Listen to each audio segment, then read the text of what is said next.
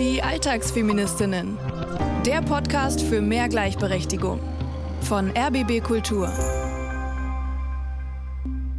Herzlich willkommen, liebe Alltagsfeministinnen und alle, die es werden wollen. Schön, dass ihr zuhört. Das hier ist eure wöchentliche Beratung für mehr Gleichberechtigung. Also wir üben wirklich, muss man sagen, für den Ernstfall, nämlich für eine faire Welt. Und die wollen wir doch alle. Punkt. Das ist keine Frage. Wir hinterfragen jede Woche gesellschaftliche Rollenverteilungen und so scheinbar selbstverständliche Alltäglichkeiten. Und wenn wir eine Ungerechtigkeit finden, dann suchen wir nach Lösungen, ganz praxisnah mit feministischen Tipps und Tricks für euren Alltag. Ich versuche mich dabei als eure Gastgeberin. Ich bin Sonja Koppitz und eure Trainerin, das ist meine Kollegin Johanna Fröhlich-Zapata, Gestalttherapeutin und Coach für Feminismus mit eigener Praxis in Berlin. Hallo Johanna. Hi Sonja. Ja, heute geht es um Ungerechtigkeiten. Wir sind da diesen Ungerechtigkeiten auf der Schliche. Hast du heute schon eine erlebt? Ähm, tatsächlich. Und als mir das passiert ist, habe ich gedacht, das muss ich mir merken für den Podcast, weil das werde ich erzählen. Also ähm, folgende Szene: Mann Mitte 70 an der Bio-Supermarktkasse drängelt sich erst vor, was ich schon mal gut leiden kann, äh, muss für seine Garnelen 20 ähm, Euro bezahlen und sagt zum Verkäufer, Sie sind ja ganz schön geldgierig. Äh, und dann so mit so einem Seitenblick zu mir, das kenne ich sonst nur von Frauen. Ha, ha, ha. So, und schwupps sind wir mitten im heutigen Thema und zwar Sexismus. Der. Irgendwie bezeichnend finde ich, dass es sich um ein Substantiv maskulin handelt.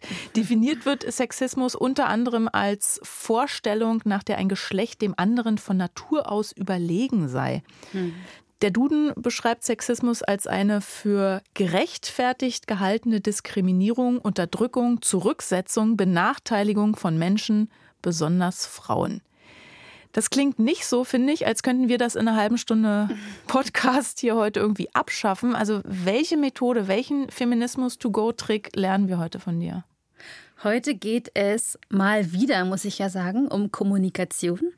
Ich entleihe der politischen Bildungsarbeit das Konzept der radikalen Höflichkeit. Aber das ist ja ein ganz anderer Schuh eigentlich. Also inwiefern eignet sich, bevor wir erklären, was radikal höflich ist, warum passt das auch bei Sexismus? Weil es vor allem hitzige Gespräche sind, denen man dann radikal höflich begegnen kann. Mhm. Und hitzig wird es ja eben rund um Sexismus auch. Und das ist eine gute Methode, um Meinungsverschiedenheiten auszutragen. Mhm und Gemeinsamkeiten zu suchen, aber trotzdem rauszugehen, zu sagen, mhm. hey, das ist meine Haltung, was du da sagst, geht gar nicht. Und ohne sich gegenseitig die Köpfe einzuschlagen. Genau. Da habe ich jetzt schon ganz, ganz viele Fragen. Ich muss mich nur zurückhalten. Das ist üben wir heute, wie immer, an einem Beispiel aus deiner Praxis. Beatrix ist zu dir gekommen und in ihrem Fall geht es unter anderem um die Fragen wie, warum gibt es Altherrenwitze, aber keine Altfrauenwitze? Was ist lustig? Wo hört der Spaß auf und wo fängt Sexismus an? Wer ist denn Beatrix und warum ist sie genau zu dir gekommen? Beatrix ist 29 Jahre alt, auf den ersten Blick eher verhalten, ziemlich analytisch so. Sie hat bei der Ankunft in die Praxis erstmal viel geschaut, wenig gesagt, eine mhm. Beobachterin, sehr angenehm. Sie ist gerade mit der Uni fertig, arbeitet im Bereich Stadtplanung und Beatrix ist die jüngste von drei Geschwistern. Sie hat noch eine Schwester und einen Bruder. Alle leben in Berlin und zusammen haben sie mit Mutter und Vater ein Familienchat. Haben wir übrigens auch. Oh. Und der treibt Beatrix als Alltagsfeministin in den Wahnsinn. Okay, ich habe Gott sei Dank keinen Familienchat, aber ich höre mal viel über Familienchats und die Tücken. Also ich bin gespannt. Wir steigen also direkt ein ins Coaching und hören, wie sich Beatrix bei dir in der Praxis vorgestellt hat. Ein Thema, was ich jetzt mitgebracht habe, ist Sexismus und schwierige Aussagen seitens ähm, der männlichen Seite in meiner Familie, also mein Vater und mein Bruder, im Familienchat auch, weil ich immer merke, wenn da sowas reingeschrieben wird, dass mich das total triggert und ich dann irgendwie immer schlagfertig was sagen will oder irgendwie zeigen will, dass mich das total trifft. Und dann sage ich auch nicht immer was, aber wenn ich was sage, gibt es auch immer interessante äh, Rückmeldungen und dann verläuft es im Sande. Also es gibt jetzt irgendwie nie mal so einen Moment, wo man dann sagt, okay, das, äh, das lief jetzt gut. Was wäre denn ein Gut? Was, was würde da passieren? Also was wäre mm. für dich cool? Was ich mir wünschen würde, wäre wahrscheinlich so ein ja, hast recht. Also wir sind drei Frauen in der Familie und zwei Männer. Und oft habe ich so das Gefühl, es dann so zu meinem Bruder so, ist doch so, oder? Wo ich mir so denke, ja, dann mhm. schickt euch das doch gegenseitig und nicht so hier in die, in die Gruppe. Natürlich wäre das Allerschönste, wenn mein Vater oder mein Bruder auch merken, ja, dass wenn man so Frauen negativ kommentiert, in, in pauschal, dass das irgendwie nicht so schön ist. Das kenne ich so gut. Ja, also neulich an der Supermarktkasse, da äh, wusste ich auch erst nicht, wie ich reagieren sollte, weil mhm. die besten Sprüche fallen einem ja immer erst auf dem Nachhauseweg ein. Und dabei wünscht sich Beatrix ja einfach, wie sie sagt, dass Vater und Bruder sagen, ey, hast recht, sorry. Das kann doch gerade eigentlich im Familienkontext gar nicht so schwer sein, vor allem weil ja bei Beatrix ja die, die Frauen in der Überzahl sind. Ja, gerade da, Sonja, im Familienkontext, da ist es am allerschwersten, liegt eigentlich auch auf der Hand, weil da in diesem Kontext haben wir das Patriarchat erlernt und auch weil so viel auf dem Spiel steht, ist es so schwierig. In jeder Familie gibt es ungeschriebene Gesetze, auch Gesetze wie wie reden wir miteinander? Mhm. Und diese Gesetze zu brechen, bedeutet mitunter einen Bruch mit einer lange eingespielten Dynamik. Mhm. Und in solchen Chatgruppen ist es ja auch schwierig, überhaupt zu kommunizieren, finde ich. Also du hast kurze Texte, ne? das geht dann zeitversetzt. Äh, es gibt verschiedene Mediensozialisationen in den Generationen. Also Papa vergisst einmal das passende Emoji, sage ich mal, und, und schon kommt die Ironie nicht rüber oder so. Reagiert Beatrix da über? Naja, wenn wir so wollen, bedeutet diese vermeintliche Überreaktion ja, dass eine Reaktion objektiv erstmal auf den ersten Blick nicht der Situation entspricht. Mhm. Das passiert, wenn eine angemessene Reaktion in vorhergehenden Situationen unterdrückt wurde, also wenn sich mhm. was angestaut hat. Oder dem Spaß ein bitterer Ernst zugrunde liegt, wie bei sexistischen Sprüchen. Mhm. Jetzt wollen wir aber mal genau wissen, was da überhaupt geschrieben wird in diesem Familienchat. Und Beatrix ähm, hat dir den Chatverlauf der Familiengruppe ja auch vorgelesen. Mhm. Hier fing es äh, an mit einem, ja, was ist es, Comic, Meme, was auch immer, Corona-Bezug. Fragt jemand in der langen Schlange, geht es zur Impfung? Nein, zum Friseur. Okay, dachte ich. Aber darunter kam eine Geschichte. Und zwar vermietet mein Vater eine kleine Wohnung an eine Bekannte, die so in meinem Alter ist. Hm. Und hat geschrieben, gestern sind neue Wasserzähler montiert worden. Eine Anekdote dazu. Abends rief mich Sophie an. Seit der Montage hat sie kein Wasser mehr. Ich gab ihr den Tipp, mal die Absperrventile an den Wasseruhren zu öffnen, was auch zum Erfolg führte. Was lernen wir daraus? Diese Welt ist nicht dafür geschaffen, dass eine Frau alleine darin überleben kann.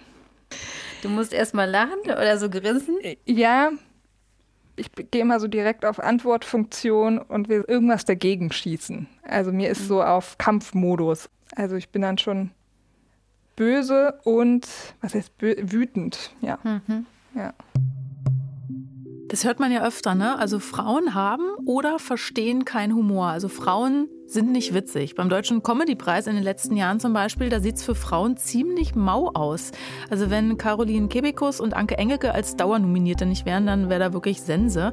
Seit 1997 gibt es den Preis und ich habe mal in den Preisträgerlisten geguckt in der Kategorie Lebenswerk bzw. Sonderpreis nur Männer, außer einmal Hella von Sinn und zweimal Maren Kräumann. Und letztere wurde 2021 für ihr Lebenswerk ausgezeichnet und hat in ihrer Rede auf eine Karriere voller Hindernisse zurückgeguckt. Zum Beispiel, als sie mal in das Kabarettformat Scheibenwischer eingeladen war. Ich musste meinen ganzen Mut zusammennehmen und ich bin zu dem Partner und Regisseur von Dieter Hildebrand gegangen und habe gesagt, ich habe doch schon ein eigenes Bühnenprogramm gemacht, kann ich nicht meinen Text selber schreiben?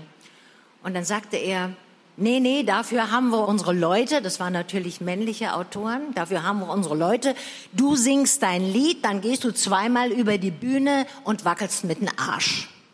Daran, dass hier keiner lacht, sehe ich, dass es heute im Grunde noch genauso ist. Es ist gar keine Pointe, es ist irre. Manche sprechen ja sogar vom Gender Joke Gap, also als Äquivalent zum Gender Pay Gap, eine Geschlechterhumorlücke, wenn ihr so wollt. Männer haben ja sogar ein eigenes, nach ihnen benanntes Genre, den Altherrenwitz. Auf dem hat Mario Barth quasi eine beachtliche Karriere aufgebaut, Sexismus als Goldgrube. Äh, sie hat ein neues Auto. Sie hatte äh, äh links vor rechts und wer kennt das nicht? Äh, ja, doch, doch, doch. Es gibt in Berlin augenscheinlich eine Kreuzung mit links vor rechts. Gibt's, gibt's doch. Johanna, ist das eine Geschmackssache, was witzig ist? Weil wir, wir könnten ja auch sagen, das ist ausgelebte Deutungshoheit der Dominanzgesellschaft. In diesem Beispiel der Mann hat das Auto erfunden, nur der Mann kann es fahren. Auch wenn jetzt Unfallstatistiken was anderes sagen. Wie siehst du das? Ich sehe das kritisch, kannst du dir denken. Also alle Altherrenwitze haben eine Gemeinsamkeit. Frauenfeindlichkeit, mhm. Punkt und machen Kritik an, an Frauenfeindlichkeit, an Misogynie unmöglich, weil ist ja nicht so gemeint. und äh, sind eigentlich im Grunde sowas wie die Fahne auf der Spitze des mhm. Eisbergs. Aber ich bin ja auch mal ein Freund von über sich selber lachen können und das finde ich manchmal auch lustig. Wo ist denn da der Unterschied? Ja, wenn eben klar ist, wo die Grenze ist, du sagst es, was ist witzig und was ist nicht mehr witzig. Mhm. Äh, das Miteinander lachen und Selbstironie gehört auf die eine und über andere und dann eben so eine System äh, aufrechterhaltene Wirkung gehört auf die andere Seite. Mhm. Ähm, und an dieser Stelle kommen wir jetzt mal zurück zu Beatrix und ihrem Familienchat, weil ein Post darin hat sie besonders beschäftigt. Also das ist ein Duden-Küchenkalender und hier steht, man schlägt seine Ehefrau mit Mann mit einem N das heißt so verallgemeinernd und das ist eine Überschrift in einer Lokalzeitung. Und dazu hat mein Vater geschrieben, zu spät gesehen. Sie ist gerade für ein paar Tage weggefahren. Also meine Mutter war in dem Moment schon für ein paar Tage weggefahren. Da konnte ich dann nicht anders als zu antworten, weil implizit sagt er gerade, wäre sie da, würde er sie schlagen. Und dann habe ich geantwortet, hätte den Witz daran gerne erklärt bekommen. Und dann schreibt er halt Mann mit einem N oder Mann mit zwei N. Und ich frage, was daran witzig sei in Bezug auf die Anwesenheit von Mama. Und er schreibt, dass ich diese Weisheit, in Klammern Mann, leider zu spät gelesen habe. Frage ich, sonst wäre was gewesen? Ich glaube, manches verstehen Frauen nicht. Dann habe ich geschrieben, daher frage ich ja nach einer Erklärung. Wie ist dir, wenn du das liest? Angenommen, du darfst dich jetzt dazu emotional verhalten. Es ist witzig, immer wenn du fragst, wie ich äh, mich fühle, dann irgendwie will ich ganz gern einfach immer nur so sagen, was ich dann gern machen würde. Ich weiß nicht, ob ich es nicht benennen kann oder so, aber ich glaube, ich würde immer sehr gerne ihn eigentlich so mal zur Rede stellen, was denn dahinter steckt. Ob er mhm. wirklich so ein Hass oder schlechtes Bild von Frauen hat, von seiner Frau, meiner Mutter. Also ein bisschen ist auch wirklich die Angst, dass, dass es Witz, aber ich denke mir immer, wie viel Wahrheit ist dahinter mhm. und wo ich ähm, auch Angst um meine Mutter habe. Wir wollen natürlich dem Vater von Beatrix nichts unterstellen. Komplett unabhängig von den Eltern hat Beatrix aber gute Gründe, das als Frau nicht lustig zu finden, weil Gewalt gegen Frauen ist Realität und zwar in allen gesellschaftlichen Schichten. In Deutschland wird jede dritte Frau mindestens einmal in ihrem Leben Opfer von physischer und oder sexualisierter Gewalt. Das informiert das Bundesministerium für Familie, Senioren, Frauen und Jugend. Etwa jede vierte Frau wird mindestens einmal Opfer körperlicher körperlicher oder sexualisierter Gewalt durch ihren aktuellen oder durch ihren früheren Partner. Ich würde an dieser Stelle gerne den Run-Fact einführen, ein Fakt zum Wegrennen wirklich. Vergewaltigung in der Ehe ist erst seit 20 Jahren strafbar. Falls ihr betroffen seid oder jemanden kennt, Hilfsangebote verlinken wir euch natürlich in den Show Notes. Aber erstmal zurück zum Coaching und den Gefühlen von Beatrix. Wie geht's dir? Lassen wir das einfach mal raus kurz. Ja, ich finde es unfair. So, also ich fühle mich irgendwie ungerecht mhm. behandelt von ihm. Du richtest dich gerade so auf. Ja, genau. Ich richte mich auf, weil ich dann halt wirklich wie Kampfmodus jetzt nicht mich irgendwie so verstecken, sondern eigentlich so ihn äh, anmeckern will. Wie wäre es denn mal, wenn wir sowas ausprobieren, in den Chat zu schreiben, nur ganz ähm, mhm. in unserer Vorstellung, ja? Also ich finde das richtig scheiße. Ich verbitte mir solche Kommentare Hast du einen Arsch offen? Also so richtig grenzüberschreitend. Lass dich ruhig wütend sein, wenn du ihm das sagst. Ich finde das ziemlich scheiße und unfair von dir, mich in diese Situation zu bringen, dass wir uns das angucken müssen und dann damit irgendwie umzugehen. Weil es ist ja nicht meine Entscheidung, diese Sachen zu lesen, sondern du entscheidest, dass ich mir das jetzt anzugucken habe und in dem Wissen, dass du das witzig findest. Mhm. Und ich finde es auch nicht unserer Beziehung zuträglich, dass ich äh, weiß, wie du darüber so denkst oder das natürlich dann zu dir so. Was macht das mit der Beziehung zu ihm? Erzähl ihm das mal. Hm. Also ich will dann lieber auf Abstand gehen und mit so einer Person will ich eigentlich nichts zu tun haben, die so denkt. Hm. Ähm, nur bin ich ja nun mal deiner Tochter und mir liegt auch was an Familienleben. Wie ist das ihm mal zu sagen, was du eigentlich von ihm denkst? Ich hätte total Angst vor der Reaktion. Und gleichzeitig wäre ich sehr gespannt, was passieren würde. also so innerlich. Weil das ist wirklich immer wieder so ein Gedanke, wo ich denke, eigentlich willst du nur von dir ablenken und mhm. es hat gar nicht so viel mit mir zu tun, aber ich muss das so für dich quasi mhm. ausbaden. Es spricht eigentlich eine Unsicherheit aus seiner, aus seiner Haltung, aus seinem Handeln, aus ja. diesen Nachrichten, ja. ja. Ja. Du nix, du nix und nix. Du ja. weißt, du hast recht. Ja, nur es ist, ich weiß nicht, was ich mit diesem Wissen machen soll. Also es ändert ja nichts daran, dass, es, dass ich es blöd finde. Man merkt richtig, Beatrix versucht wütend zu sein. Frau muss dabei aber nicht gleich radikal ehrlich Scheiße und Drecksarsch sagen. Das bringt uns zu unserem Kniff der Woche, und zwar radikale Höflichkeit. Feminismus to go. Um radikal höflich zu sein, kann es helfen, der Wut vorher in einem geschützten Raum freien Lauf zu lassen. Haben wir in Ansätzen bei Beatrix gehört. Damit die Wut nicht doch unhöflich und ohne anzuklopfen in den Raum stolpert. Und dann geht es darum, im Gespräch versuchen, eine respektvolle Haltung zu wahren. Auch um ein Umdenken zu provozieren, zu entlarven oder zumindest klarzumachen, was du hier sagst, was du hier schreibst, geht gar nicht. Und zwar indem wir das Gegenüber ernst nehmen uns aber nicht provozieren lassen. Radikale Höflichkeit ist eine Form, die es ermöglicht, eben nicht anerzogen höflich angepasst zu sein und oft gar nichts zu sagen, sondern wirklich Nein zu rufen. Zum Beispiel macht eine Person in deinem Umfeld einen sexistischen Witz, du erhebst die Stimme finde ich nicht lustig. Die Person reagiert vielleicht so wie, ja, äh, war doch jetzt nur ein Witz, nicht so gemeint. Und du sagst sowas wie, äh, sexistische Witze haben einen ernsten Kern. Wir leben in einer Gesellschaft, in der Frauen und Männer nicht gleichberechtigt leben. Witze wie dieser zementieren diese Hierarchie. Ich bin damit nicht einverstanden. Punkt. Wir verlinken euch natürlich in den Show Notes auch die Kampagne und Anleitungen, Gesprächsbeispiele. Wenn Beatrix das jetzt mit ihrem Vater versuchen will, dann geht das natürlich nur außerhalb dieses äh, Familienchats. Für radikale Höflichkeit braucht es natürlich einen analogen Moment. Also ich weiß gar nicht, wann wir das letzte Mal so einen Moment hatten, aber stelle ich mir irgendwie halt so eine Situation vor, in der es ruhig ist und halt nicht so viel passiert. Also wir irgendwie im Auto sitzen und man ist eh einfach nur zu zweit. Cool.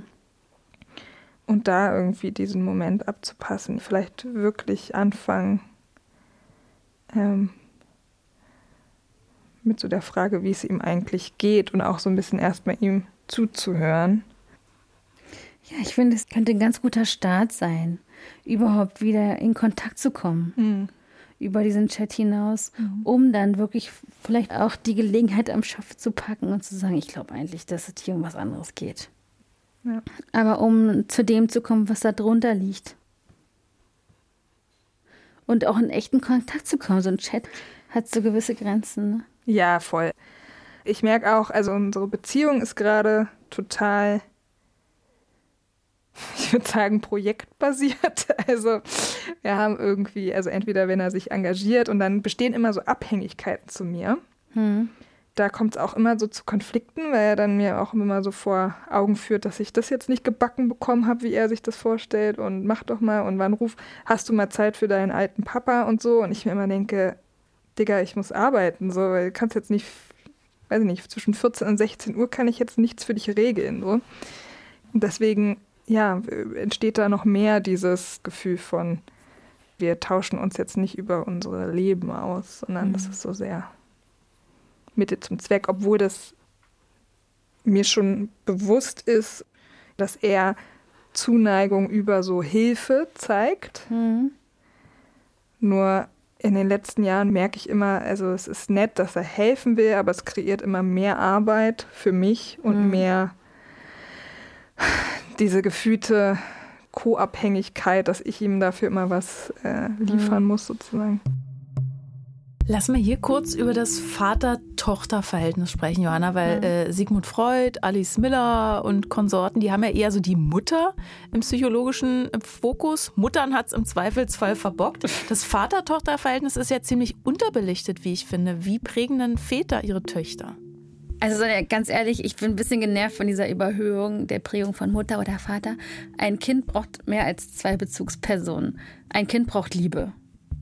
Und klar spielt in einer Gesellschaft, in der das Ideal der Kernfamilie dominiert, der Vater eine Rolle, aber dieses, der Vater ist der erste Mann im Leben einer Tochter, klingt so ein bisschen wie der Auftakt eines sehr ätzenden Märchens oder nach genau dieser Prinzessinnennummer eben, die wir hier zu dekonstruieren versuchen. Ne? Okay, da gehe ich, geh ich mit, aber trotzdem habe ich als Tochter natürlich ein Verhältnis zu ja, meinem Vater, wenn da einer da ist, oder? Die ersten Bezugspersonen prägen. Und klar sind die meisten Väter in der patriarchalen Welt sozial toxisch männlich sozialisiert. Mhm. Okay. Aber ich mag, ich glaube, also ich merke gerade, ich mag keine pauschale Aussage darüber treffen, wie Väter ihre Töchter prägen. Wie hat dein Vater dich geprägt? Ja, stimmt, weil das ist auch total individuell. Ne? Ja. Jedes Kind ist anders, jeder Vater, jede Bezugsperson ist anders. Also mein Vater hat mich insofern geprägt, ähm, dass er mehr ein Mann der Tat ist als ein Mann des Wortes. Also ich habe eher mit meiner Mutter gestritten und diskutiert und bin bis heute schnell überfordert, wirklich, wenn ich äh, Männern meine Meinung sagen will oder muss, weil ich das irgendwie nicht so geübt habe, habe ich das Gefühl.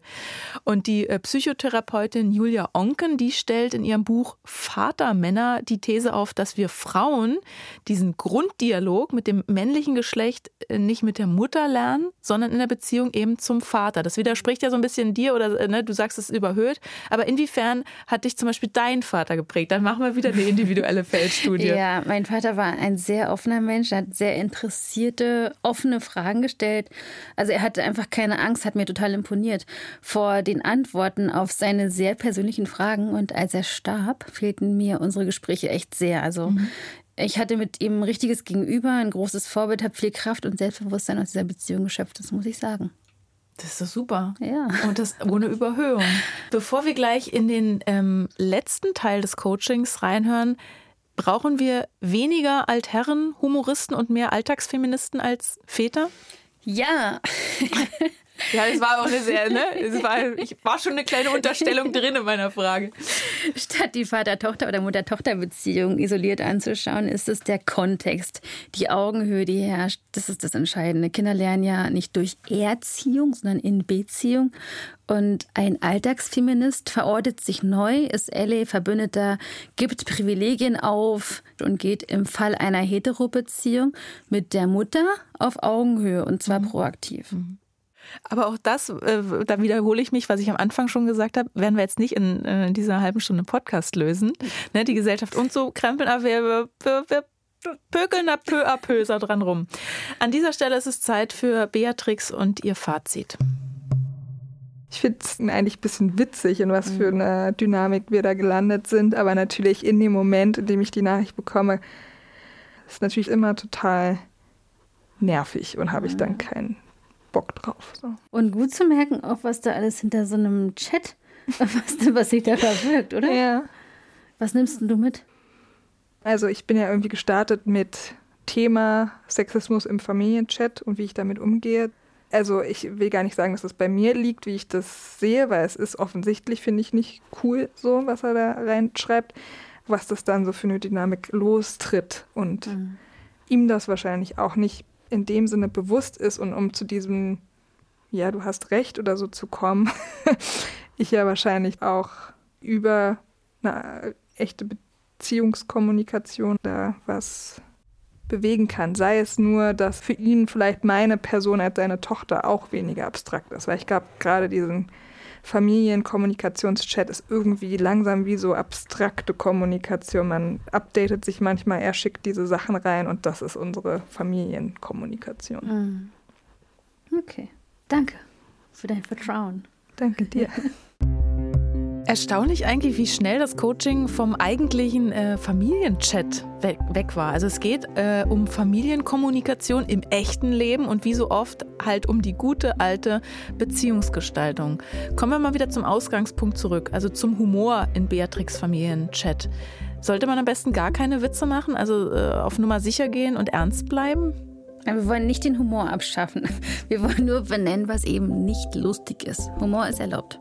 Aber es gibt ja Diskussionen darüber, dass man als Mann gar nichts mehr sagen darf, also auch, auch nicht flirten darf, weil das ist auch gleich sexistisch oder kann auch gleich sexistisch ausgelegt nein. werden. Nein, in die Diskussion um Cancel Culture lassen wir uns nicht ein, Sonja. Mhm. Wer menschenfeindliche Position bezieht, sei es in einem Witz oder durch übergriffiges Verhalten, gehört konfrontiert. So oder so. Also ist eigentlich Einverständnis, das Zauberwort, ja, wie in so vielen Situationen. Ja, mit einem guten Witz oder wohlwollenden Aussagen, die der Beziehung entsprechen, bin ich immer einverstanden. Also wenn du mir jetzt ein Kompliment machen willst als Kollegin, dann oder einen Witz erzählen willst. Ich könnte beides. okay. Such dir aus. Kompliment? Nein, Witz, Witz, Witz. Witz. Ich habe mich ja vorhin natürlich äh, ich im Internet noch einen Witz gesucht, weil ähm, ich habe einen Witz gefunden, da ist einfach alles drin. Die unterschiedlichen Erwartungshaltungen, das grundsätzliche Nicht-Verstehen, das mhm. Grundmuster also von heteronormativen Beziehungen. Also es ist fast ein Psychogramm. Okay, ja, damit. Das war jetzt der Stager für den Witz und der kommt jetzt. Ein Arbeitsloser kommt nach Hause und sagt zu seiner Frau, du, ich habe eine neue Stellung, genau das Richtige. Und die Frau antwortet, kümmere dich lieber um Arbeit. Also mehr zum Thema dieser Folge findet ihr in den Show Notes und wir verlinken euch auch unsere weiblichen Lieblingscomedians, weil Lachen geht und Lachen geht auch für Alltagsfeministinnen. Ja, das war's für heute. Bis zum nächsten Dienstag. Da lernt ihr Melanie kennen, die ist Führungskraft allein unter Männern sozusagen und auch noch Meisterin in einem technischen Beruf, also in einer Männerdomäne unterwegs und als Chefin von, ich glaube, bis sind 30 Männer, die sie unter sich hat, mhm. mit, äh, ja, mit diesen dann damit zusammenhängenden Problemen konfrontiert. Nächste Woche mehr. Das war der Cliffhanger. Ich bin Meisterin der Werbetrommel. Mir bleibt jetzt nur noch zu sagen, wenn euch die Folge gefallen hat, dann abonniert diesen Podcast gerne. Das kostet euch nichts, aber so stellt ihr sicher, dass ihr keine Folge mehr verpasst. Und wir freuen uns natürlich auch über positives Feedback. Vier, fünf Sterne würde ich mal vorschlagen. Fünf oh. nur weil es nicht mehr gibt. und wenn ihr auch eine ungerechte Situation in eurem Leben, in eurem Alltag als Feministin erlebt habt und das man im Coaching klären möchtet, dann bewerbt euch gerne per Mail an alltagsfeministinnen.rbb-online.de. Ihr erreicht uns aber auch per WhatsApp-Sprachnachricht, wenn ihr wollt, also eine Sprana mal schicken. Die äh, Telefonnummer, die findet ihr in den Show Notes. Wir freuen uns und hören uns dann nächste Woche wieder. Bis, Bis dahin. Die Alltagsfeministinnen, der Podcast für mehr Gleichberechtigung. Eine Produktion von RBB Kultur für die ARD mit Sonja Koppitz und Johanna Fröhlich-Zapata. Redaktion Franziska Walser und Romy Sigmüller. Sounddesign Patrick Zahn und Kevin Kastens. Aufnahme und Mischung Nikolaus Löwe und Robin Rudolph. Alle Folgen gibt's kostenlos in der ARD Audiothek und überall, wo es Podcasts gibt.